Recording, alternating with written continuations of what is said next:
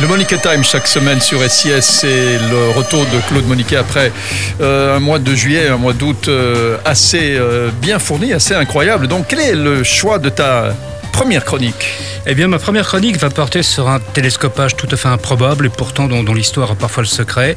En effet, trois semaines, euh, à peu de choses près, hein, trois semaines avant le, 20e anniversaire des attentats du 11 septembre à New York et Washington, les talibans qui avaient été chassés du pouvoir après ces attentats sont revenus au pouvoir à Kaboul.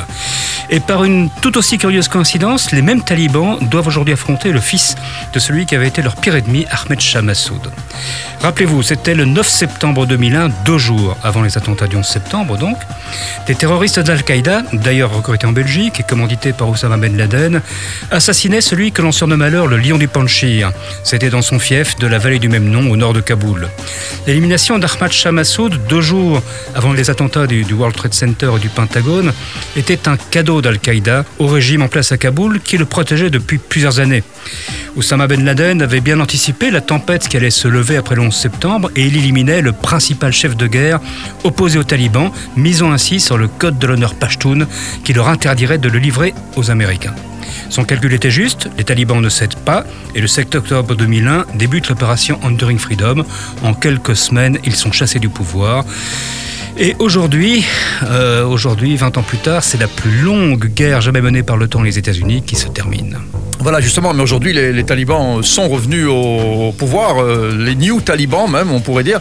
Et euh, malgré tout, on peut toujours craindre un, avenir euh, sombre pour l'Afghanistan.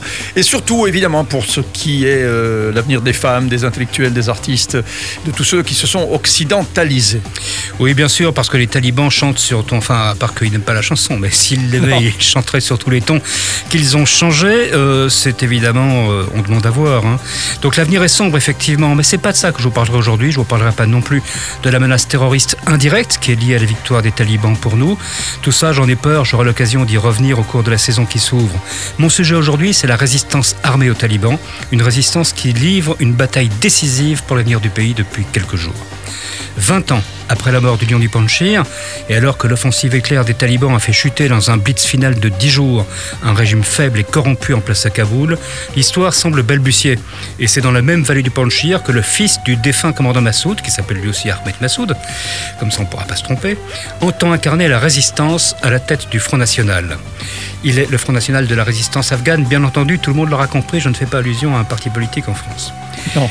Il a un, il a un concurrent, euh, Amrullah Saleh, qui est l'ancien vice-président, qui a été de 2004 à 2010 le chef du NDS, les services de renseignement et de sécurité afghans, et à ce titre l'un des plus farouches opposants aux talibans.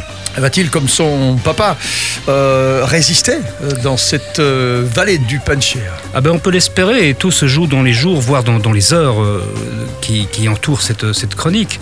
Ahmad Massoud a pour lui l'image de son père, et Saleh, lui, jouit d'une influence réelle. Il peut compter dans tout le pays sur une partie des anciens réseaux des services de renseignement. Il a une très bonne image à l'étranger, à la tête des services de renseignement. Il a non seulement forgé des alliances de poids avec les services américains, britanniques, français ou allemands, il s'est fait apprécier aussi, non seulement dans la lutte contre les talibans et les réseaux terroristes internationalistes, mais également par ses prises de position contre la corruption endémique qui ravage le pays. Or, depuis vendredi dernier, une féroce bataille se livre dans le Panchir.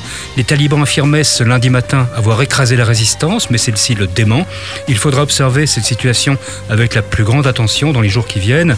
Si la résistance est vaincue, les talibans régneront à Kaboul pour longtemps et n'en doutons pas, quoi qu'ils disent, ils n'ont pas changé et restent certainement capables du pire.